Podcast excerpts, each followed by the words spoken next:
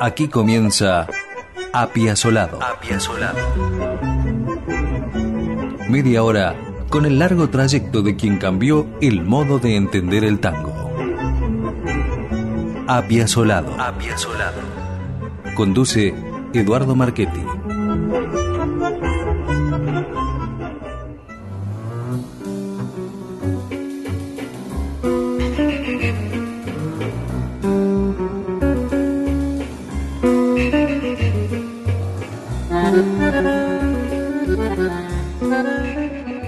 Fines de 1970, Piazzolla toma otra de sus trascendentales decisiones. Dejará algo muy querido por él para luego gestar un nuevo y superador proyecto. Disuelve su amado quinteto y se va a Europa para saber qué está pasando en el mundo. Además, estaba algo cansado de luchar para ganar bien en la Argentina, según relata María Susana Azzi. A los músicos del quinteto la decisión de Piazzolla no les gustó mucho, pero la respetaron.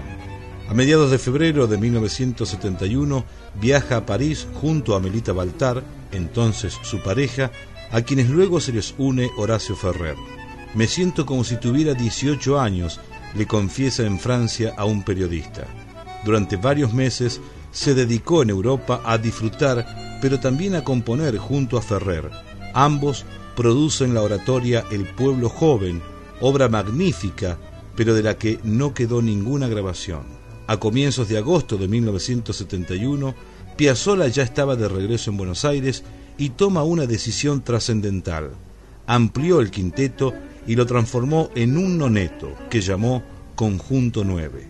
Gracias a un contrato con la Municipalidad de Buenos Aires, el grupo realizó numerosas giras por el interior del país y algunos países limítrofes.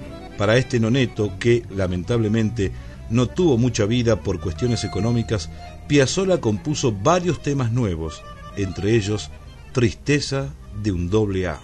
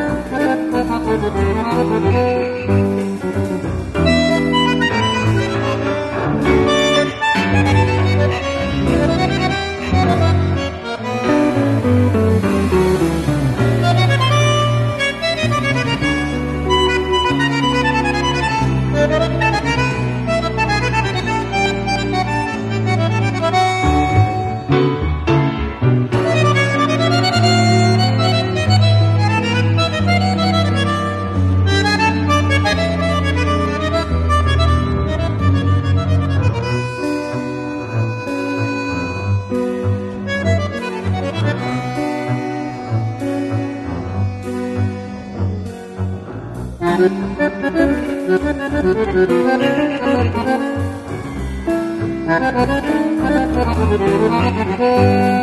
you.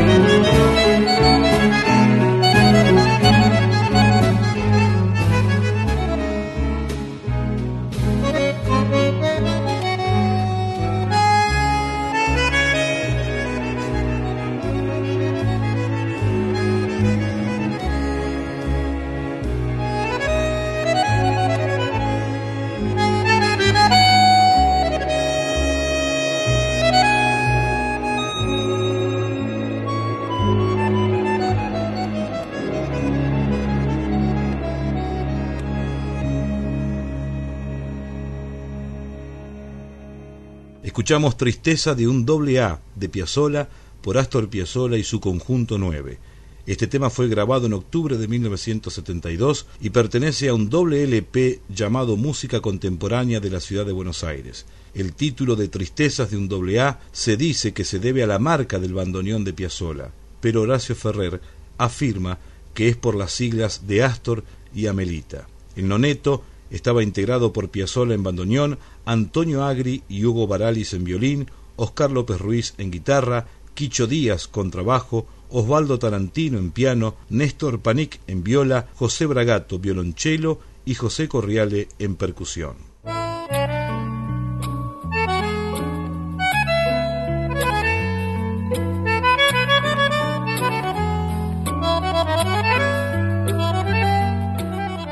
¿Qué es o a qué se llama el sonido Piazzolla? Podríamos usar horas y horas en describirlo, explicarlo, pero inexorablemente deberíamos remitirnos a importantes conocedores de la música y sobre todo a expertos piazolianos.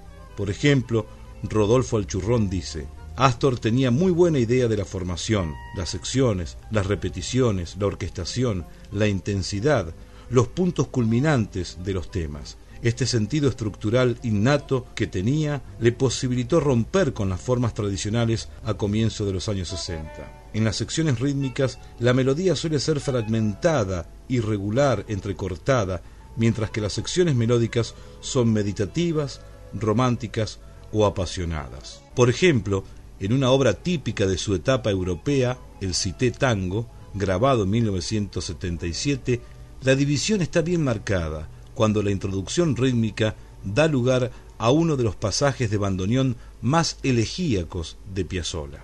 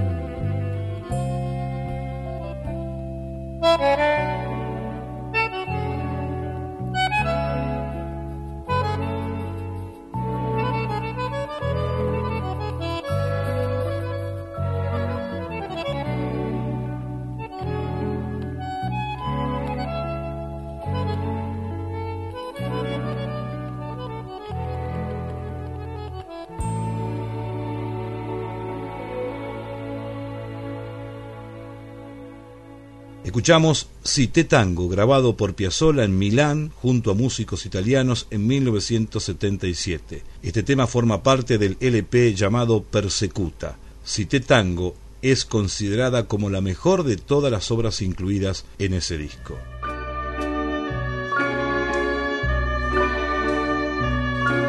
Cuando el sol pone a los pibes delantales de aprender. Él aprende cuánto cero le quedaba por saber. La relación de Piazzolla con Roberto Polaco Goyeneche fue de mucho afecto y respeto mutuo. Luego de la muerte de Astor, el polaco dijo sobre él, es difícil hablar de él y de su música. ¿Se lo siente o no se lo siente? Para mí es un genio. Es la guía melódica más importante de la Argentina. Quizá parezca un músico difícil, pero tiene la fuerza de muy pocos. ¿Quiere que le diga una cosa? Yo creo que Dios lo mandó al mundo para desasnar orejas de burro. Sí, fue Dios, fue cosa de Dios. La relación musical de Piazzolla con Goyeneche se inició en 1969 con la grabación de varios temas cantados del dúo autoral Piazzolla Ferrer. Uno de ellos fue el vals Chiquilín de Bachín.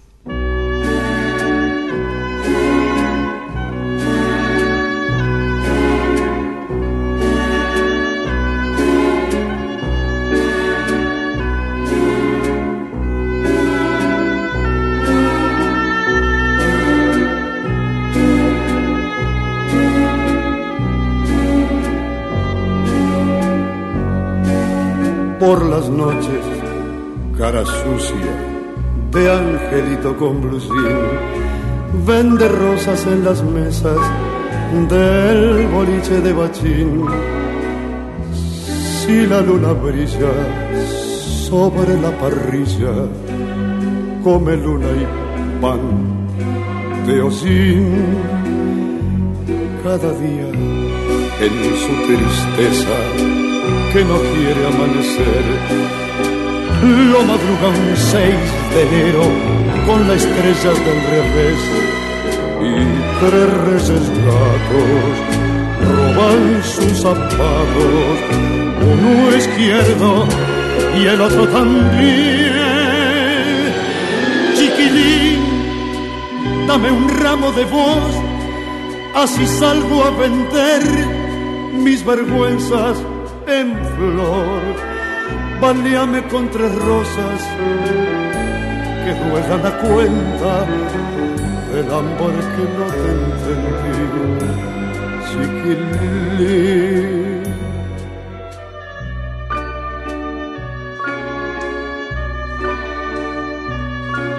Cuando el sol pone a los pibes delantales de aprender.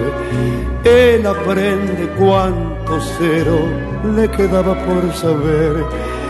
Y a su madre mira, gira que te gira, pero no la quiere ver.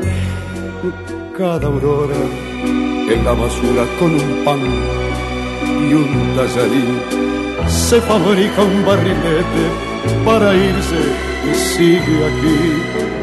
Es un hombre extraño, niño de mil años, que por dentro le enreda el violín. Chiquilín, dame un ramo de voz, así salgo a vender mis vergüenzas en flor. Valíame con tres rosas que duela la cuenta del hambre que no te entendí. Chiquilín de bachín, chiquilín de bachín.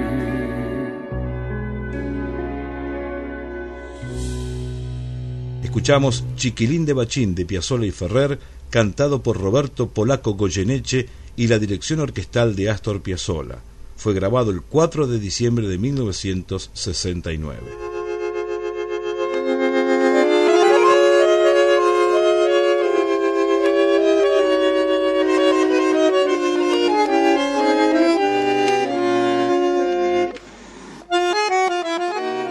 4 de julio pasado se cumplieron 13 años de la muerte de Astor Piazzolla luego de una embolia cerebral sufrida dos años antes en París. Hemos elegido un fragmento de las crónicas previas a su muerte escritas por Carlos Ulanovsky para la desaparecida revista La Maga. Es la decimosexta vez que internan a Piazzolla. En tres de ellas cayó en estado de coma y los médicos estiman que el proceso es irreversible. Durante las mañanas está con él su mujer, Laura Escalada, y por las tardes sus dos hijos, Daniel y Diana. Conserva solo un movimiento sostenido y permanente. Marca el ritmo con su mano y pierna izquierdas cuando le ponen música de Bach, Vivaldi, Wagner, buen jazz y la FM tango. Pero lo irritan y deprimen sus composiciones. Con 3.000 obras, más de la mitad de ellas estrenadas y unas 500 grabadas, este creador argentino que llevó su música por todo el mundo parece olvidado y no son muchos los que se acercan a acompañar tan duros momentos. Omisión de algunos por exceso de dolor y de otros por indiferencia. Desde que su cerebro quedó irreversiblemente muerto, el notable bandoneonista no volvió a hablar. Exhalaciones, sonidos indescifrables, apenas un claro no. Al principio escribía jeroglíficos, ciertas palabras en inglés, su primer idioma, y una serie de garabatos producto del disloque de su lenguaje interno y externo.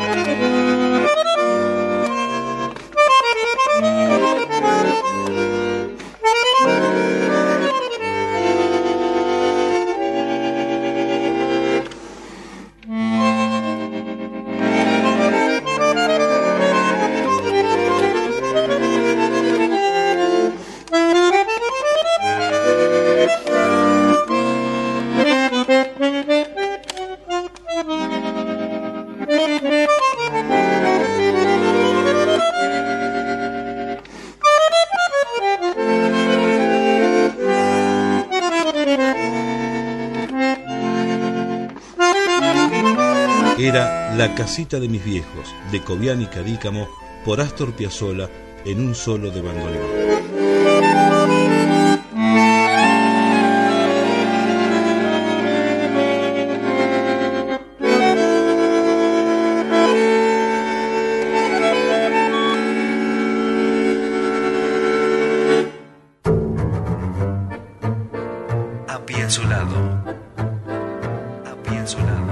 El próximo miércoles a las 21 por la 103.7 nos reencontraremos con Astor Piazzolla. Apiazolado. Media hora con la vida y obra de quien revolucionó los conceptos del tango. Apiazolado.